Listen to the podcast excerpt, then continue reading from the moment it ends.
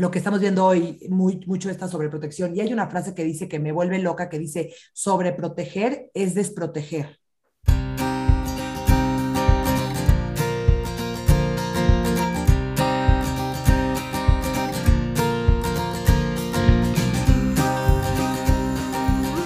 Hola, bienvenidos a su podcast Entre Tomas. Yo soy Brenda. Y yo soy Abril. Y hoy vamos a platicar de un tema que si de por sí es muy complicado para los adultos, para los niños lo es aún más. Y es el tema del manejo de la frustración. Vivimos en un mundo en el que todo va siempre deprisa y cada vez nos volvemos más impacientes y como adultos nos cuesta practicar la paciencia y el desapego al control.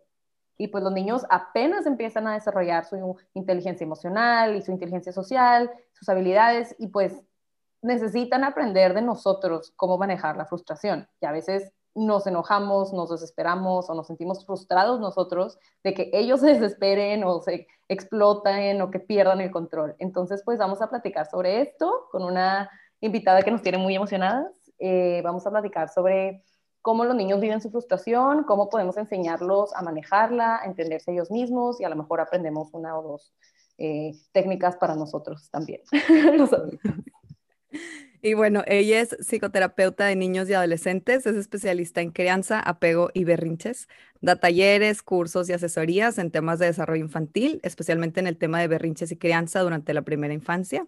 Es fundadora de Nido, Criando Juntos y tiene un podcast de maternidad y crianza llamado Nido Talks. Sí, es Michelle Asís, por fin la tenemos aquí en Entre Tomas Podcast. Bienvenida, Michelle, ¿cómo estás? Oigan, gracias, estoy muy contenta y muy emocionada. Normalmente estoy del otro lado de la, del micrófono y estoy feliz ahorita de estar de invitada. Gracias, gracias por la confianza y por invitarme. Hola a todos.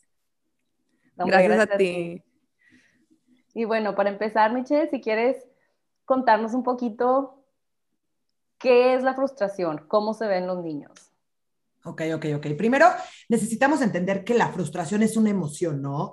Eh, estamos tan acostumbrados a, a, querer huirle, a querer, me siento tantito frustrado, ya, ya, ya me quiero salir de aquí, ya no lo quiero. O sea, no, en general, eso nos pasa con las emociones desagradables. Gracias a la crianza que nosotros tuvimos, eh, no, no, no, te sientes triste, no, no, no te enojes, no, te, no, no, no, llores, estás enojado, no, no, no, no te enojes, ¿no? O sea, todo el tiempo nos quieren sacar de nuestras emociones desagradables. La frustración es una emoción desagradable y algo que nos pasa mucho es que por, por, por ser aprendido, pues aprendimos a querer salirnos de ahí. Entonces, muchas de las veces que llegan los papás, porque sí es una de las consultas principales, es ¿qué hago? Mi hijo no tiene tolerancia a la frustración, pero se angustian. Muchas veces los que más se frustran por la poca tolerancia a la frustración de sus hijos son los papás. Entonces, es una emoción desagradable, la cual tenemos que sentirla. ¿Por qué? ¿Qué pasa? Yo siempre les cuento que, que si nosotros como papás, que es una tendencia que, que típicamente hoy estamos viendo mucho, es que los papás les están aplanando el camino como tal a los niños. Entonces, eh, las frustraciones, imagínense que son estas pequeñas piedritas, ¿no? Cuando son chiquitos, pues las piedritas son chiquitas. Cuando son grandes, pues las piedras empiezan a ser grandes. Cuando somos adultos, las piedras son gigantes y tenemos que tener más herramientas para poder lidiar con ellas. Si nosotros como papás desde chiquitos, les estamos quitando, aplanando el camino y limpiando de todas estas piedrecitas, el día que se le ponga una piedra mínima a su hijo, un poquito más grande, la va a ver gigante, va a sentir que es el Monte Everest, no va a saber lidiar con ella y no va a saber, no, no va a tener estas herramientas para lidiar. Entonces sí es algo que tenemos que trabajar desde hoy con nuestros hijos. Ok, ¿y cómo se ven los niños? O sea, ¿es en un berrinche? ¿Es cuando lloran, cuando gritan, cuando...? Porque también vemos niños que se pegan ellos solos. Yo de chiquita me jalaba el pelo yo sola y me lo arrancaba, imagínate, o sea, desde ahí empezamos mal, ¿verdad? Pero, pero ¿cómo se ve? O sea, es cuando, ¿cómo se detona?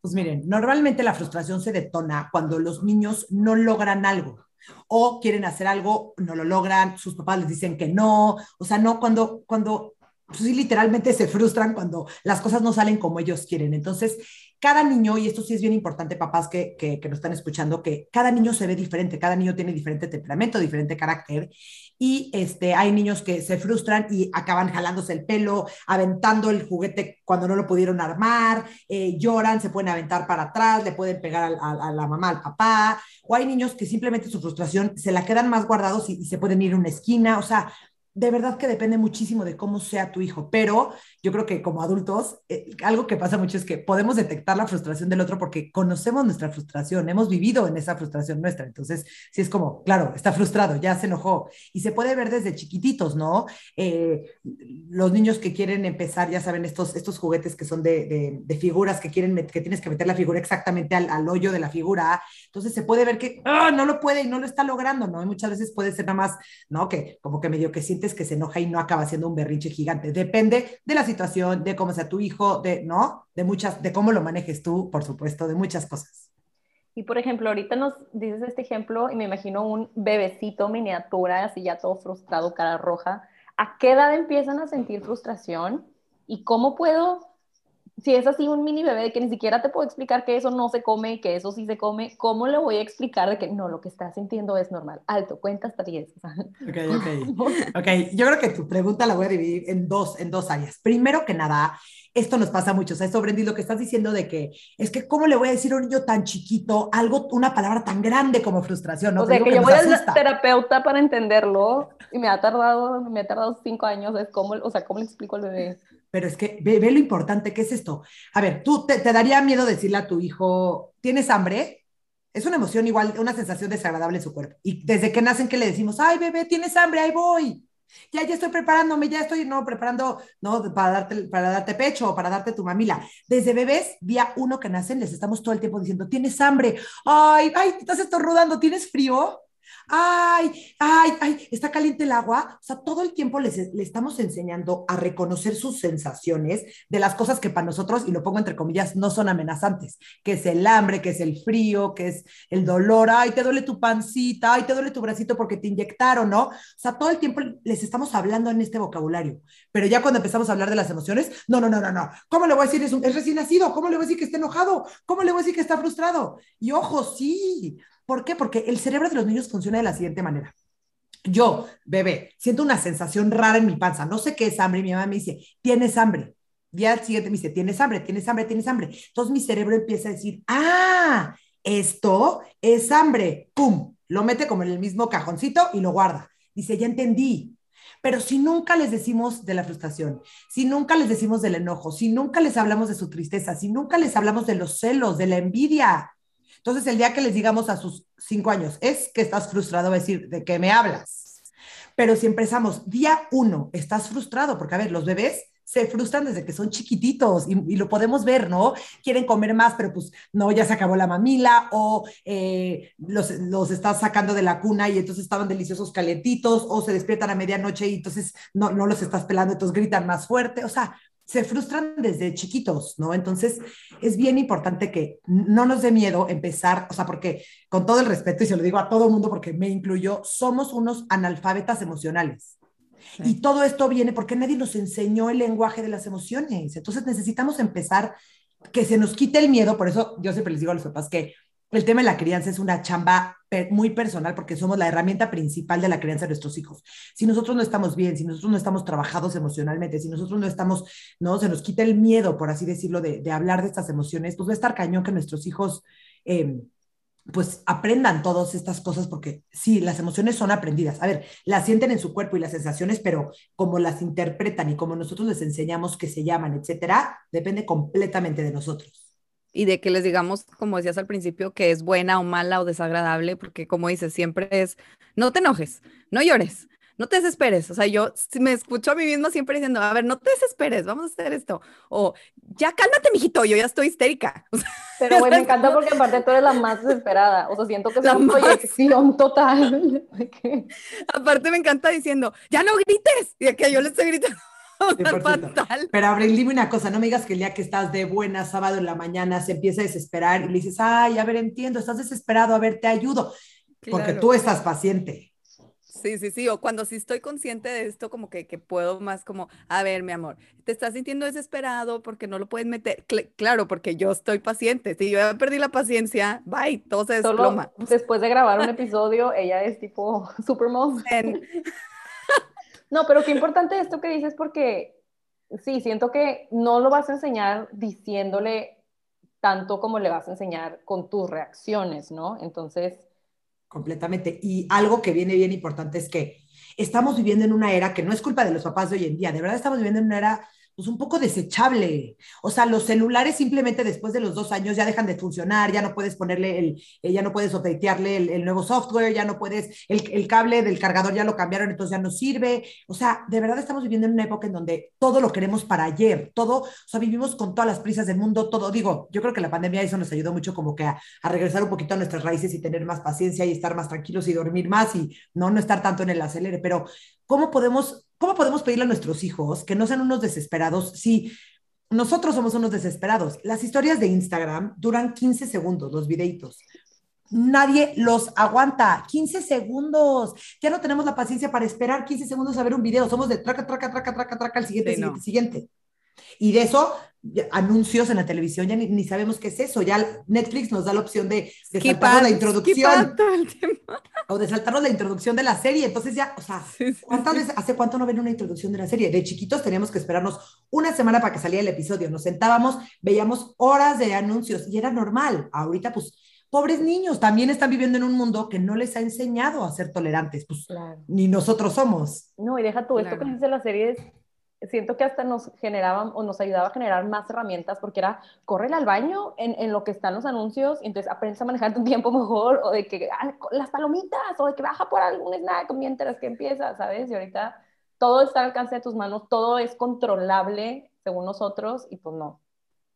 Pues entonces imagínense el modo en el que están creciendo hoy en día nuestros hijos. Por eso, más que nunca tenemos que hacer más conciencia de esto y, y, ayudarlos más, porque justo lo que le estaba contando es, nuestra chamba como papás es agarrar todas estas herramientas y metérselas en su cajita de herramientas. ¿Por qué? Porque mi chamba como papá no es resolverle el mundo, es más bien enseñarles qué hacer cuando se presenten estas situaciones en el mundo. Entonces, esto de las frustraciones ayuda mucho eh, enseñándoselas desde chiquitos y dándole estas herramientitas.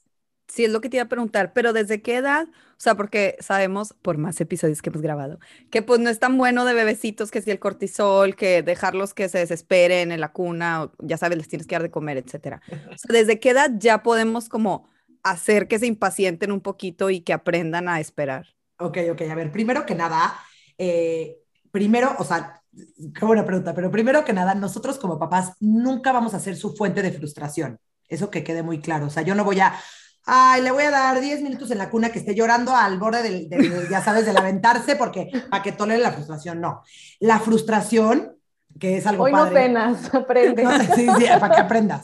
No depende de nosotros, ¿ok? O sea, la frustración, los niños se van a frustrar. ¿Por qué? Porque es parte de, o sea, la vida es frustrante. La vida, eh, ya se me acabó de comer, pero entonces quiero estar más tiempo dormido, pero entonces no me quiero meter a la tina, pero entonces no me quiero salir de la tina, pero entonces no quiero, pero entonces mi compañerito me quitó la crayola, pero entonces la miss ya, ya se acabó mi lunch, o la miss ya me, o sea, la vida va a tener momentos de frustración, de eso no se angustien ustedes papás, justo no tienen que ser su fuente de frustración, pero pues hay veces que con los límites que les damos poniendo, pues sí acabamos siendo su fuente de, la, de frustración, pero no a, no a propósito, no sé cómo, no sé si me di a entender. Sí, sí, sí. Entonces, ¿desde qué edad? Desde que nacen los niños se frustran. Obvio sus frustraciones de recién nacidos son frustraciones chiquitas.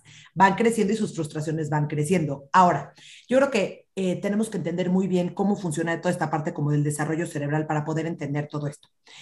Antes de los 5 o 6 años, nuestros hijos no tienen la capacidad de regular su cuerpo, de controlar sus impulsos, de, ¿no? ¿por qué? Porque eh, el cerebro, eh, hay, hay una investigación impresionante de qué onda con todo el cerebro. Nace, nacemos con aproximadamente entre el 23 y el 25% de nuestro cerebro desarrollado y se acaba de desarrollar fuertísimo en los primeros seis años de vida, pero hasta, hasta, nuestro, hasta un, imagínense un 85-90%, y el último porcentaje se acaba de desarrollar hasta nuestros 25 años. Vean lo cañón que es esto, o sea, nos tardamos 25 años de nuestras vidas en acabar de desarrollar nuestro cerebro al 100.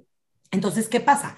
En esos primeros 5 o 6 años de vida, pues eh, su cerebro todavía no ha logrado este, yo le llamo como este filtro en donde se frena. O sea, yo de un año me enojo, agarro el control y lo aviento, porque no tengo todavía este filtro que me dice, a ver, espérate, espérate, le vas a pegar a tu mamá, la puedes lastimar, el control duele, ¿no? ¿Cuáles son las consecuencias de tus actos? Todo esto los niños todavía no lo pueden, no lo tienen al 100 desarrollado.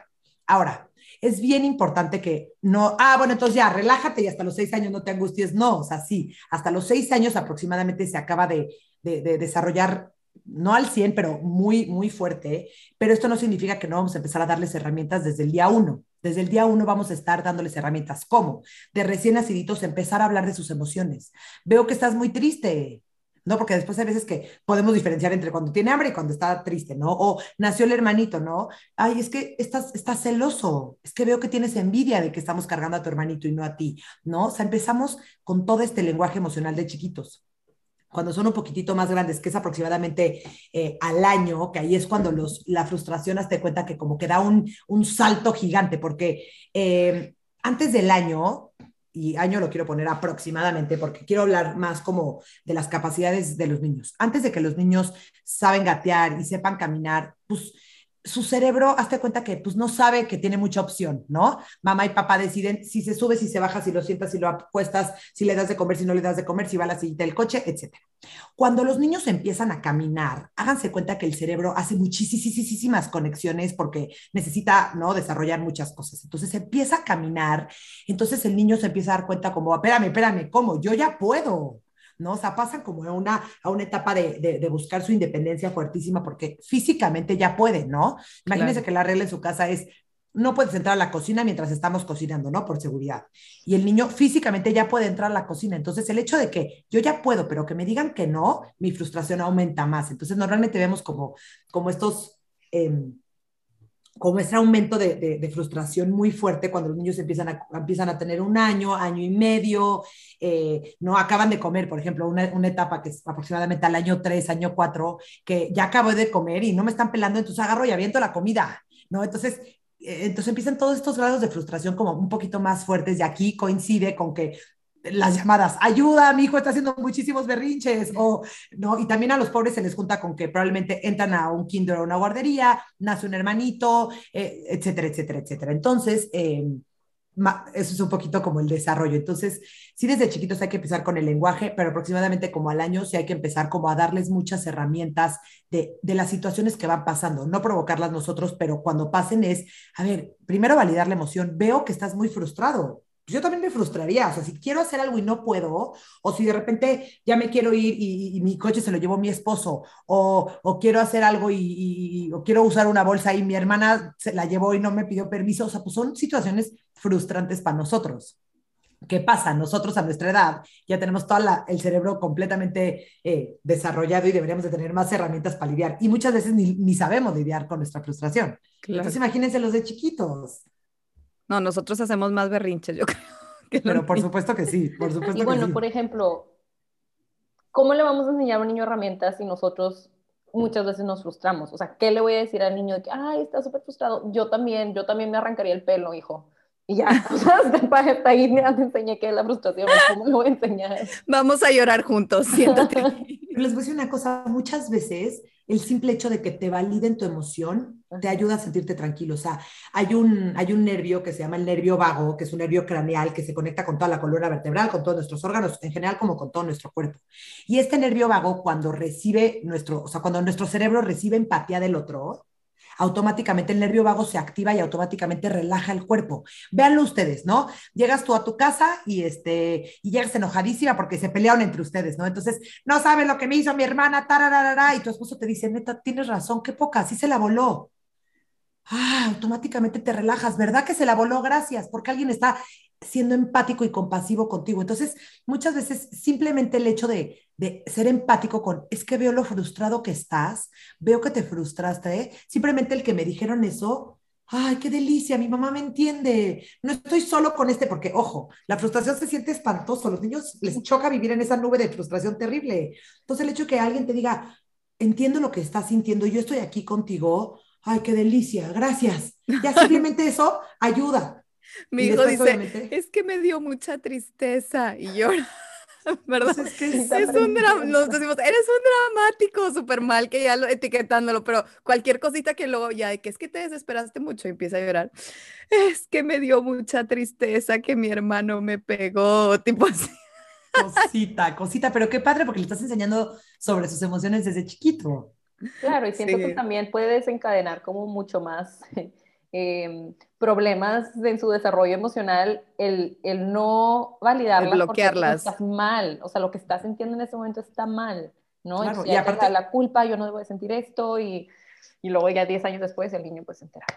No, y aparte, espérate, nosotros funcionó de la siguiente manera. Nuestros papás utilizaban las, y eh, ojo, papás, o sea, no es crítica, no es nada, es solamente como un análisis de qué nos pasó o, o, de dónde venimos nosotros y por qué tendemos a repetir estos patrones. Primero, nos minimizaban las emociones. Ay, no es para tanto, ay, no, llora cuando se muera alguien, o sea, no llores por eso, ¿no? Nos distraían, no, no, no, mira, mira, un helicóptero. Entonces, ya sabes, estabas en la emoción y de una vez te sacaban este, no las bloqueaban. Ya, deja de llorar, los niños no lloran. O, o ay, no, qué fea te ves enojada, ¿eh? No, uy, nadie va a querer jugar contigo, ¿no? Entonces. No, o ignorarlas, volteate, volteate, volteate, volteate, ya está llorando. ignorarlas de que, ay, no, no, yo no hablo con niños que gritan. Entonces, ¿qué hacemos? Somos adultos que crecemos, minimizando mis emociones. Ay, la neta me cortó, pero allá, allá no es para tanto, allá, siguiente. ¿No? Crecemos eh, distrayéndonos. No, no, no, ya sabes que dame un cigarrito, o dame un tequilita, o, o, algo de comer, ¿no? Salirnos de ahí.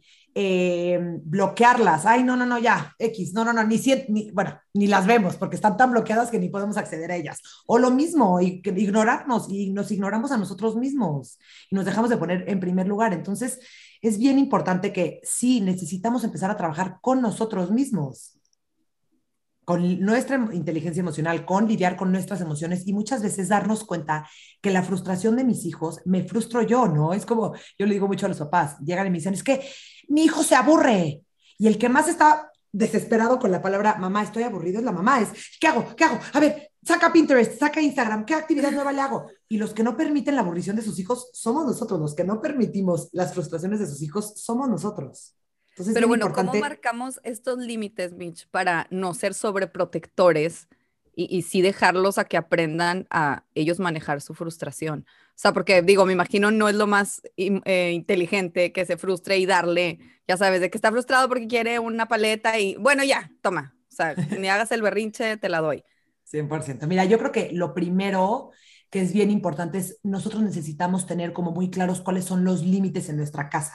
Porque, ¿qué pasa? Hoy en día, otra de las cosas que estamos viendo mucho es los límites depende de mi humor. Ay, si estoy de buenas, claro, cómete otra galleta. Pero no, ya es lunes en la tarde y ya apúrate porque no te has hecho 100 berriches hoy, ni una galleta más. Entonces, los niños no saben qué sí y qué no, no saben cuáles son los límites que se respetan y cuáles no, porque si depende del humor de mamá y de papá, pues yo no tengo idea cuándo, entonces voy a seguir, ¿no? Luchando y peleando y retando esos límites para que me los den. Si yo ya sé que el límite no es negociable y estos son los límites y las reglas de mi casa, pues yo ya los cumplo. Entonces yo empezaría por ahí, como que estar muy en el mismo canal, obviamente, con mi pareja y con todos los que viven en la casa o, cuidadores principales de mis hijos, eh, sabiendo cuáles son los límites. Eso en primer lugar. En segundo lugar, em, necesitamos observarlos a nosotros qué nos pasa cuando vemos a nuestros hijos que se frustran. Les voy a poner un ejemplo. Un niño está construyendo una torre de bloques, ¿no? Entonces llega y se le, y se le cae. ¡No, mis bloques! La primera reacción tiende a ser, no, no, no, yo bien, ya no es para tanto, ven repito, no es para tanto, eh, minimizando. Ya, bebé, rápido la construyo, la construyo, la construyo. Pero pues, ¿qué le estás enseñando a tu hijo? Que, que, porque aparte el mensaje detrás de, de esta sobreprotección es, tú no puedes solo, quítate, me encargo yo. Entonces los estamos desvalorizando y, y, no dando como esta, como esta capacidad de que, no, a ver, tú puedes. Entonces, ¿qué haría yo en esa situación? No, se cae la torre de bloques. No, la torre de bloques. Primero me observo a mí, respiro, cuento hasta 100 si es necesario. Y después, porque a veces que es necesario. Y después vuelto y le digo, es que qué frustrante. Vi cómo estabas tratando de construirlos y no pudiste construir, o sea, se te cayeron. ¿Qué podemos hacer? Y entonces pueden juntos, porque tampoco es, ahí te ves, suerte con tus bloques, ¿no? Es juntos, podemos llegar a una solución. ¿Quieres que te ayude? A ver, ven, ¿qué tal si mejor le hacemos la base un poco más gruesa para que no suba como pirámide y no, no simplemente como torre, etcétera, etcétera? Pero bien importante, ¿no? Como el nosotros, yo te voy a ayudar, pero juntos lo vamos a lograr, no es yo te lo voy a resolver. Sí, claro, darles opciones o así para que también ellos de que, ¿y cómo la harías para que no se vuelva a caer? O ese tipo de, como, sacar de ellos la herramienta para hacerlo, ¿no? Exacto. Y si de repente están medio embotados y no saben bien porque siguen mucho en la emoción, primero regular la emoción, ¿no? Ya, ya está frustrado y cuando llega una emoción tan desagradable, una frustración, un enojo fuertísimo, la parte que piensa, su parte racional se desconecta completamente. Entonces... Oye, la del niño y la mía también, ¿eh? O sea... Exacto, la nuestra también. Por eso es importante nosotros contar hasta 100, nosotros para nosotros calmar esta parte emocional y conectarla racional. Nuestros hijos igual. Entonces necesitamos primero en la frustración, porque muchas veces, ¿qué nos pasa? Ya se cayó la torre, el niño haciendo un berrinchazo y nosotros, no, no, mira, mira, ya, ya la volví a construir, ve qué rápido, ve qué... Entonces acabamos sermoneando cuando no necesitamos hacer eso. Necesitamos primero regular su emoción. La torre fue lo que gatilló la emoción, la torre ya fue lo, lo de último.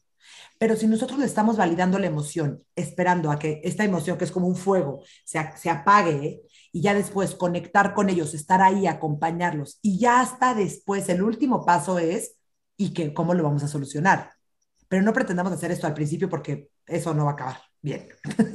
Claro. Sí, ahorita que dices, mi esposo siempre me dice eso cuando yo trato, como ya sabes, de que crianza positiva y de que es que no hay que gritarle porque aparte se asusta y no le estamos enseñando nada con un regaño o un, ya sabes. Y me dice, pero es que, ¿cómo le hacemos si, por más que tratamos despacito y así, él como quiera sigue histérico y como quiera está aventando todo, y ya sabes, como que, porque siento que tal vez nos pasa eso, queremos ya entrarle por él. ¿Y cómo lo solucionamos cuando el niño sigue tipo jalándose el pelo? Entonces no lo vamos a lograr. Es que literal, porque el cerebro no está listo para racional, o sea, su parte para razonar, porque justo funciona lo siguiente, cuando hay una emoción muy, muy fuerte, eh, hay, una, hay una parte de nuestro cerebro que se llama la amígdala, que es, si tú la ves, insignificante, parece una almendrita, se ve divina, no tiene un, un problema en la vida. Y esta amígdala es como un terrorista. Cuando siente una amenaza, yo siempre digo, es como un terrorista, cuando siente una amenaza, agarra y incendia todo el cerebro. ¿Por qué? Porque necesita, ¿no? ¡Pum! Entonces el cerebro, su, su función principal es eh, sobrevivir, ¿no? O sea, nuestro cerebro está cableado para hacernos sobrevivir. Cuando hay tanto fuego, cortisol, que es esta hormona del estrés en el cerebro, el cerebro solo está preocupado en apagar este cortisol, no está preocupado en escucharte, no está preocupado en planear cómo va a volver a construir la torre, está preocupado en apagar ese fuego, porque el fuego, cuando llega a grandes escalas, puede llegar a afectar el tema del cerebro. Entonces, para el cerebro eso es la muerte. Entonces lo que necesita es primero apagarlo. Entonces nosotros como papás lo primero que necesitamos hacer es ayudarlo, no quitarle la frustración, no minimizarla, no sacarlo de ahí, validarlo y permitir que llore, permitir que, que, que, que haga así con los puños, o sea, permitir que acabe de sacar esa emoción para después conectarnos emocionalmente con ellos, que eso es el siguiente paso, porque cuando existen estas frustraciones gigantes, su conexión con nosotros, o sea, su, batería emocional se vacía. Y de ahí, el tercer paso, ya después, hasta nos podemos esperar un ratito, ya es meter la parte racional. ¿Por qué? Porque la, la parte racional, porque justo en este momento donde, cuando, cuando el terrorista tomó posesión, desconectó la parte racional, porque ahorita no es importante yo pensar, a mí lo importante yo es calmarme entonces desconecta esa parte. Entonces, hasta que el niño esté calmado, conectado contigo, se vuelve a conectar este cablecito que no es un cablecito, pero para que lo entendamos mejor, un cable, ya se vuelve a conectar. Entonces, hasta ahí podemos buscar una solución para la frustración. Claro, pero qué fuerte como lo vemos en nosotros y hace sentido en nosotros como adultos, de que, güey, pues es que obviamente me volví loca en ese momento y sabes que, que necesitas, o sea, pasarte de esa locura para razonar y a ver, dices, no me hables, necesito que me dejes en paz y y ya que te calmas vuelves, pero los niños como que te asustan, ¿no? Como papá, es como, ¡ah, está llorando! ¿De qué, qué hago? ¿A qué le pico? O sea, te asusta. Pero, ¿qué tanto, Michelle? Es mucho. O sea, ¿cómo me puedo dar cuenta como papá cuando, a ver, sus niveles de frustración no son normales o a lo mejor mi niño necesita algún tipo de ayuda psicológica o no lo estoy manejando de la mejor manera? O sea, ¿qué tanta frustración es tipo, ya, tu hijo necesita ayuda? Ay, qué pregunta tan difícil, porque como les estaba diciendo, todo depende del temperamento de los niños. Hay niños que, y no, a ver, tú, el que tienes dos hijos, puedes ver desde recién naciditos el, el, la diferencia de, de, temperamento con el que ya nacen. Entonces, yo creo que es a ver, y esto sí, siempre papás, confíen en su instinto. Ustedes como papás saben cuando ya no es normal, cuando, híjole, hay algo que no me late, y ojo, y siempre pueden buscar ayuda, apoyo, no tienen que entrar, meter a su hijo a terapia a 100 años, o sea, pueden venir conmigo, buscar algún tipo de asesoría de crianza, como, a ver, siento que no estoy manejando esto bien, ¿cómo le puedo hacer? ¿Qué herramientas me das? Porque herramientas existen un trillón, ¿no? Hay este, hay, hay, hay tipo, hay talleres mamá e hijo de autorregulación, este, hay herramientas que podemos este, hacer con los, con los, con los o sea, darles a los papás para poder ayudar a sus hijos con las frustraciones. O sea, lo importante de todo esto es que ustedes estén como muy conscientes, porque muchas veces el que no está pudiendo con las frustraciones, repito, son los papás. Ahora, quiero, eh, eh, ¿se acuerdan que le dije que aproximadamente hasta los 5 o 6 años no se acaba de, o sea, no acaba de, lograr como esta autorregulación? Ojo, por una parte eh, de madurez, pero por otra parte es que tan bien o mal me enseñaron. Porque si a mí me enseñaron ah, estás frustrado, cómete una galleta, pues esa es la manera en la que mi cerebro dice, ah, cuando sientes frustración, cómete una galleta y se quita. Entonces también, ¿no? Es, es como un trabajo de dos partes, el desarrollo cerebral y el aprendizaje que nosotros les damos a nuestros hijos. Entonces, algo que podemos hacer mucho para, para, para empezar a tolerar su frustración, más bien, para empezar a que puedan tolerar un poco más su frustración, por ejemplo, son los juegos, un poquito los juegos que tienen reglas, los juegos que tienen turnos. ¿Por qué? Porque yo tengo que esperar mi turno, tolerar mi frustración para mover mi ficha y esperar a que pase mi mamá, mi hermano y mi mamá ok, ya me toca a mí y vuelvo a esperarme, entonces ya le toca otra vez, entonces me vuelvo a esperar. O sea, ese, ese tipo de, de entrenamientos, y lo pongo entre comillas porque no son entrenamientos, pero son, son, son cositas que me van ayudando. O por ejemplo, algo que les digo mucho a los papás. Mitch, pero espérate, te voy a pausar antes de que digas la otra herramienta. Pero de cuenta, ¿estos juegos pueden ser antes de los 5 o 6 años? Sí, ok, súper bien. Justo, o sea, es parte del aprendizaje. O sea, no, no, es como que ustedes no se preocupen y a los seis años se, se ocupan. No, o sea, hay que ocuparnos desde ahorita, pero este tipo de juegos, y aparte digo, a ver, ya sé que no voy a estar jugando pocar con mis hijos, pero puedo estar jugando, a ver, tú tira la, la carta, a ver, ahora tírala tú, ahora tírala tú, ahora tírala tú, ¿no? O sea, o por ejemplo, otra cosa que les decía es... Sí, claro, y también es no sobre exigirles para sus capacidades, o sea, tampoco quieres que el niño sea paciente en una fila de tres horas, o sea, pues tampoco, ¿verdad? Te tocaba comerte tres cartas, estúpido.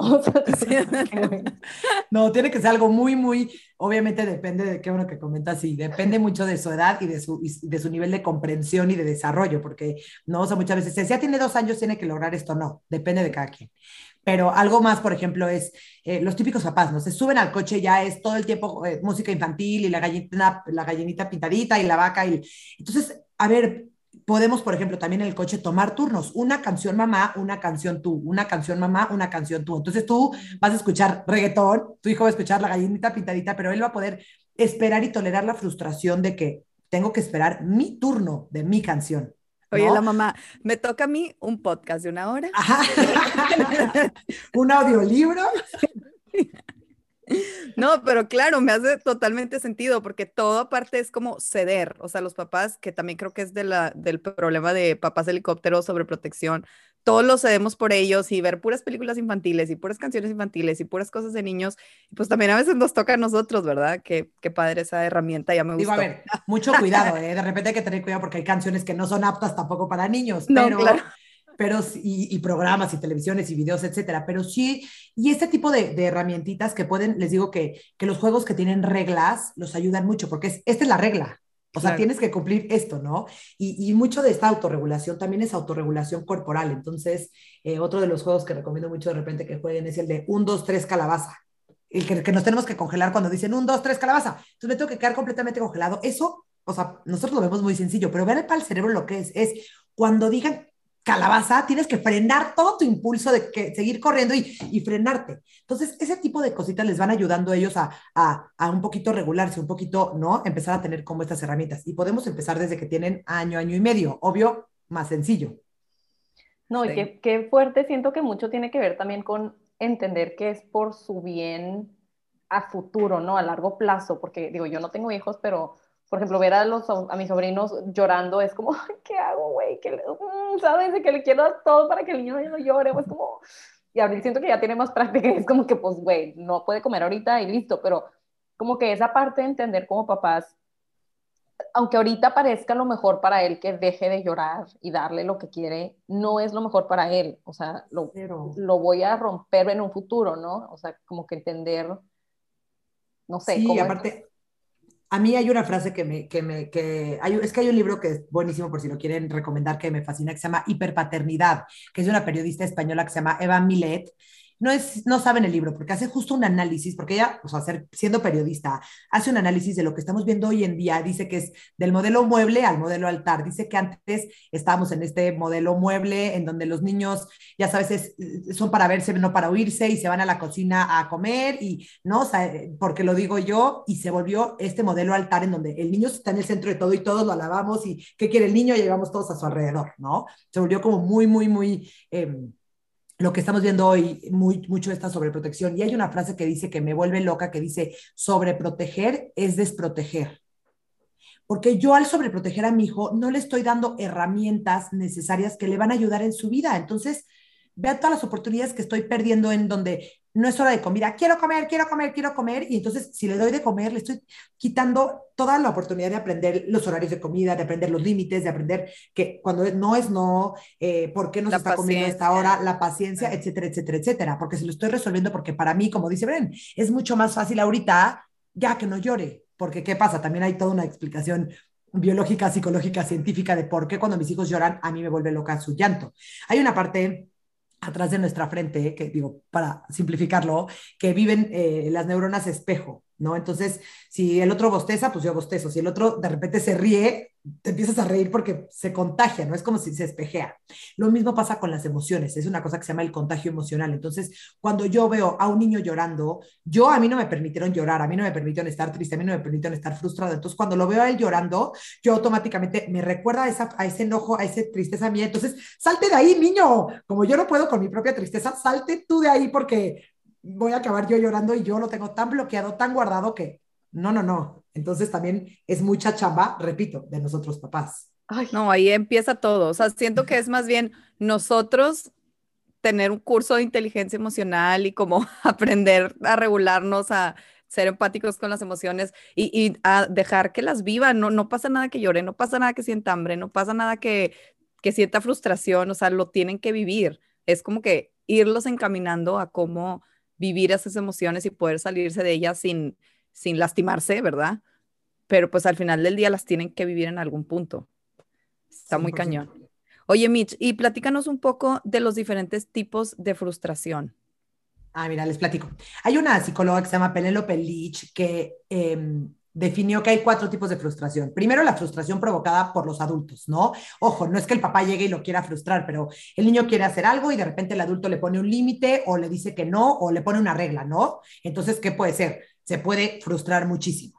Eh, también está la frustración provocada por otros niños. Eh, cuando los niños empiezan a ir al kinder y, muchas veces no tienen tanto lenguaje o no saben bien como todavía las, ¿no? las pautas de las relaciones sociales, entonces de repente llega este, y el niño eh, le agarra su, crayola o, le, o, quiere jugar con lo mismo, entonces empiezan a, a pelear, a frustrar, entonces existe ese tipo de frustración. También existe la frustración provocada por los objetos.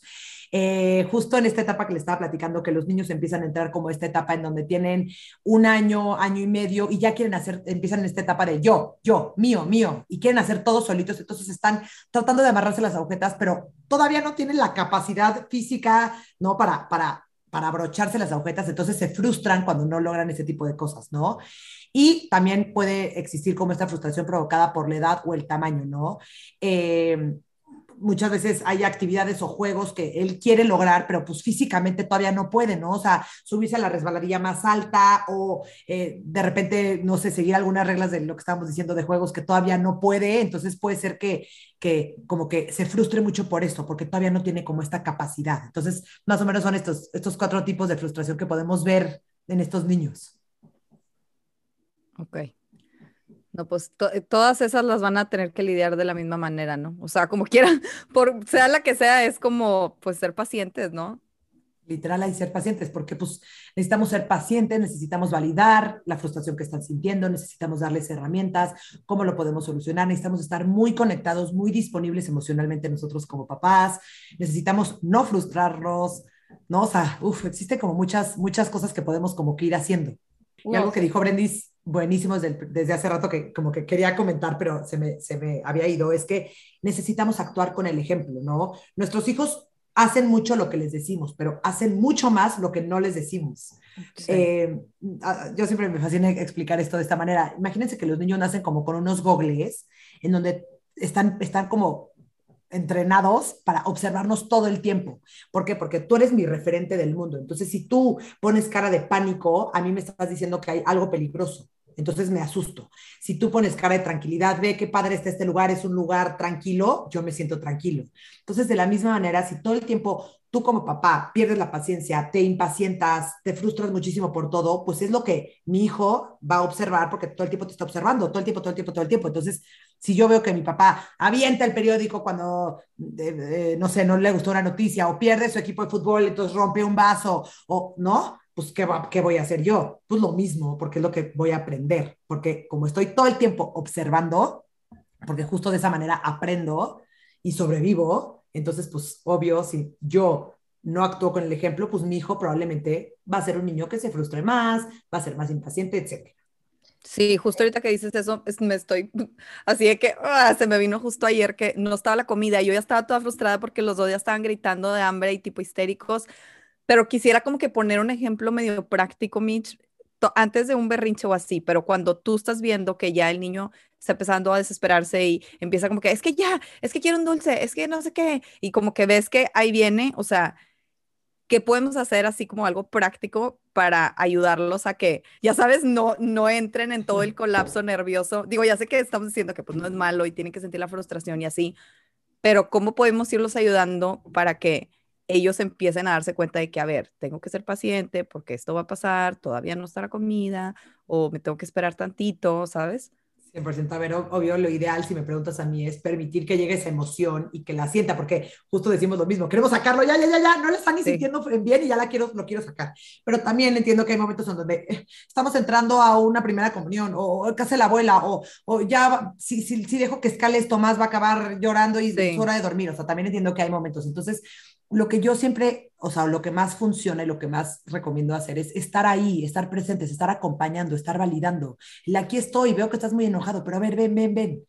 A ver, te voy a explicar. La galleta no te la puedo dar, pero ¿qué tal si jugamos a pintar? ¿No? O sea, podemos como que darle alternativas.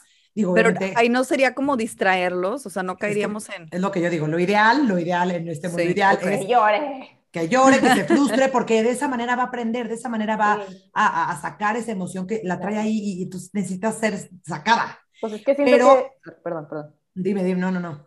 No, no, dale, dale ahorita. No, entonces, justo, obvio eso sería lo ideal, pero sí entiendo que también hay momentos en donde la distracción funciona muy bien.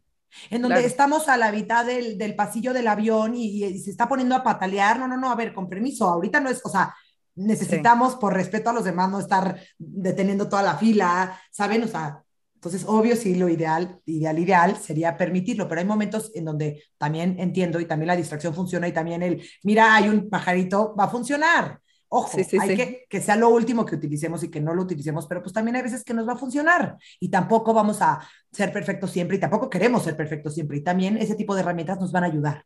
Claro. Sí, siento que, o sea, esto justo que estamos diciendo de aprender a manejarla es aprender a cruzar la curva, ¿no? O sea, aprender a manejarla no es que no llegue, no es que, ay, tengo mucha hambre, bueno, me voy a sentar aquí pacientemente a mis cuatro años mientras mi mamá acaba de hacer Pues no, o sea, aprender a manejarla es llora, grita, patalea y después te vas a dar cuenta de que no pasó nada, que sí comiste y a las 300 veces que pase eso vas a decir, ah, aunque grite y patalee, igual me van a dar de comer. Entonces, como que tienen que pasar por toda esa curva. Pero ¿qué pasa, por ejemplo, para los papás que nos están escuchando que tienen niños un poco más grandes que dicen, ay, cabrón, o sea, no seguí estos pasos, no lo logré, mi hijo ya está un poquito más grande y es verdaderamente berrinchudo y es como no tiene paciencia alguna. O sea, ¿cómo podemos como retornarlos a este proceso? Bueno, Regresar el tiempo y volver a educarlos. ¿Cómo lo regreso al niño? ¿Dónde está la garantía? Porque, bien. la verdad también pregunto yo como adulta, ¿no? Porque, o sea...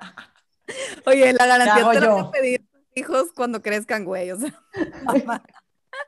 A ver, a ver. conmigo, Michelle? Cualquier herramienta cualquier herramienta que escuchen, cualquier cosa que digan, pero es que mi hijo está muy grande, no está muy grande. A ver, si el día de hoy yo, a mi edad, decido ir a terapia, hoy puedo cambiar y eso está increíble. No hay como que, uy, ya tiene 10 años, ya te fregaste, ya es adolescente, ya te fregaste, ya es adulto, ya te fregaste. No, si queremos cambiar nuestra manera de criar y de tratar a nuestros hijos, empezamos hoy y se puede, ¿no? Entonces, eh, obvio, depende de la edad. Lo que yo les recomiendo es entre más grandes, los niños son, tienen más la parte de estar eh, racional que le está platicando más desarrollada. Entonces, éntrenle más por el tema de la cabeza. Entonces, ahí ya puedes hablar mucho más con ellos, ¿no? Entonces, puedes, eh, no sé, ver qué no te está funcionando, en qué momento se está frustrando tanto, eh, en los momentos en las pantallas, ¿no? Por ejemplo, típico pleito familiar.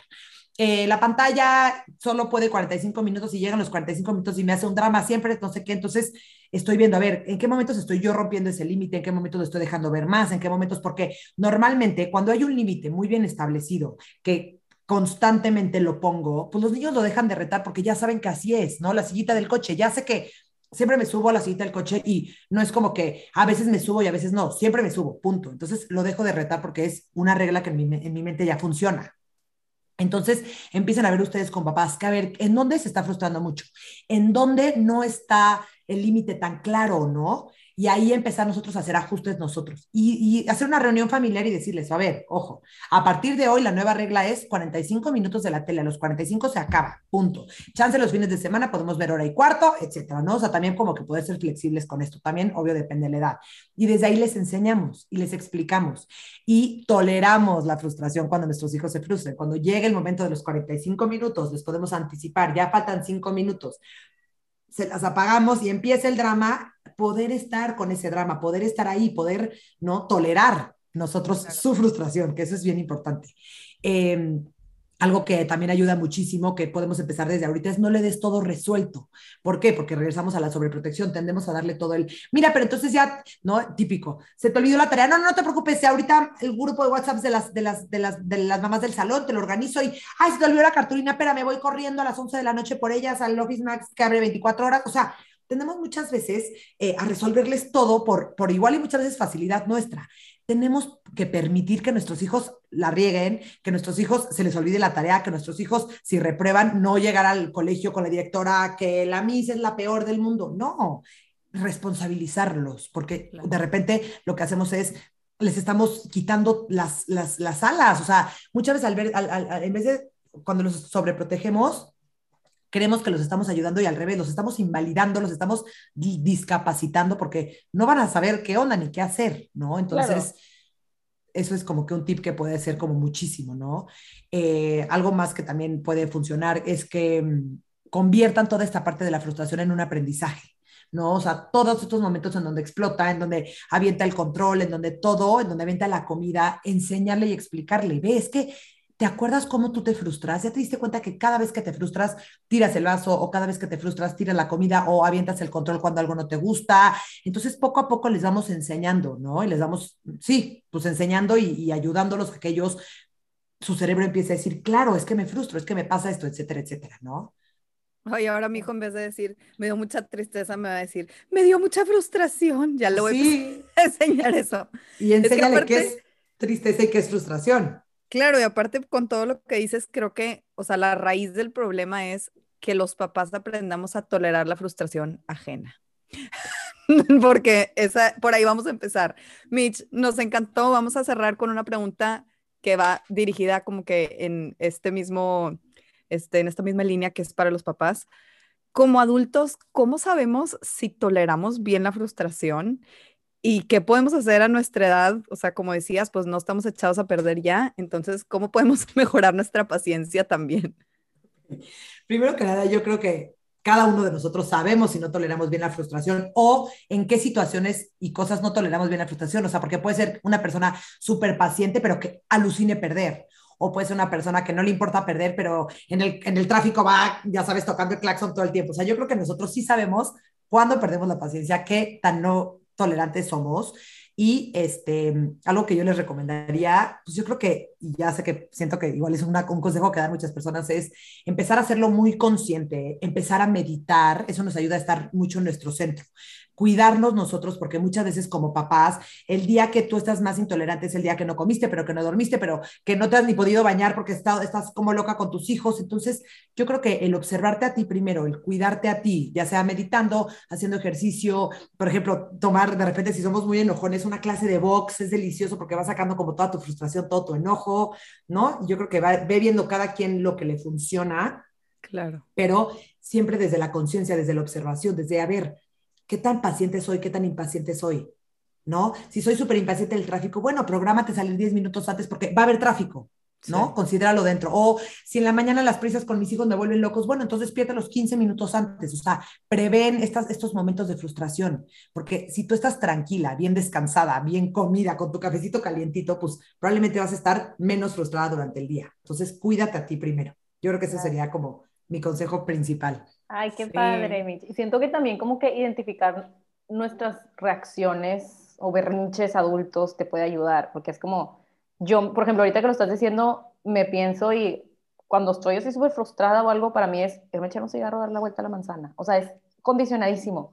pero luego llego y estoy igual de frustrada, nada más que vuelvo a cigarro, ¿sabes? O sea, entonces como cuando se me antoja, de que, ay no, mi break de, de, la caminadita, ah, es que estoy frustrada. Entonces, en vez de salirme a hacer eso, ah, o sea, usarlo, ajá, como una señal de alarma, ¿no? Sí, por cierto, digo, a ver, y también tampoco hay que pelearnos. Si la vuelta a la manzana, el tomar aire y echarte un cigarrito te da paz y te ayuda, está perfecto. Eso ya es algo que agarramos de adultos. Hay que con nuestros hijos que no, que no, no, no que tengan que comer una galleta cada vez que están frustrados, ¿no? O sea, nosotros ya de adultos, porque probablemente si estás en un avión y no puedes fumar, pues puedes respirar, o si estás en el tráfico y no quieres fumar dentro de tu coche, pues también pones música clásica. O sea, no sé, también podemos tener otras herramientas, pero si te funciona el salirte a caminar con tu cigarrito, dátelo. bueno, yo, yo digo. Y también dijiste algo súper importante ahorita. Yo creo que con los niños anticiparnos es una herramienta clave, o sea, porque ahorita que dijiste el avión, yo igual hace poquito viajé con ellos y traía, o sea, hasta lo que no en una carry-on, porque dije, me tengo que anticipar a que si pasa esto, si pasa lo otro, si le doy el oído, si no sé qué, o sea, ya, voy a traer todo mi kit para que no me pase la frustración en el avión de que, ching, ¿por qué no me traje no sé qué? O sea, Sí, qué bueno. Ay, Mitch, estuvo padrísimo. Definitivo, necesitamos más entre tomas eh, colaboración Nido Talks. Me encantó. Feliz de la vida. Gracias por invitarme. Estuvo padrísimo. De verdad, muchísimas gracias a las dos. No, hombre, gracias a ti por acompañarnos. Eh, no sé si quieras compartir tus redes para la una persona que se quedó dormida y no ha encontrado tu podcast. eh, bueno, mi podcast se llama Nido Talks, con Nido es con doble E este, mi Instagram es Michelle Asisca, eh, o sea, Michelle con doble L, Asis A Z I Z, y me pueden encontrar ahí en Instagram. Ahí todo el tiempo estoy subiendo diferentes tips. Eh, en el podcast estamos sacando diferentes episodios de todos estos temas que les interesan a los papás. Y pues cualquier sugerencia, bienvenida y muchísimas gracias por, por escucharnos. Gracias a ti. También tiene lives muy padres para que ahí estén al pendiente. Yo los escucho, aunque vaya en el carro, así que abro el Instagram y lo pongo porque están súper padres. Y bueno, nosotros no se les olvide seguirnos en Entre Tomas Podcast y nos vemos el siguiente viernes. bye. Gracias, bye.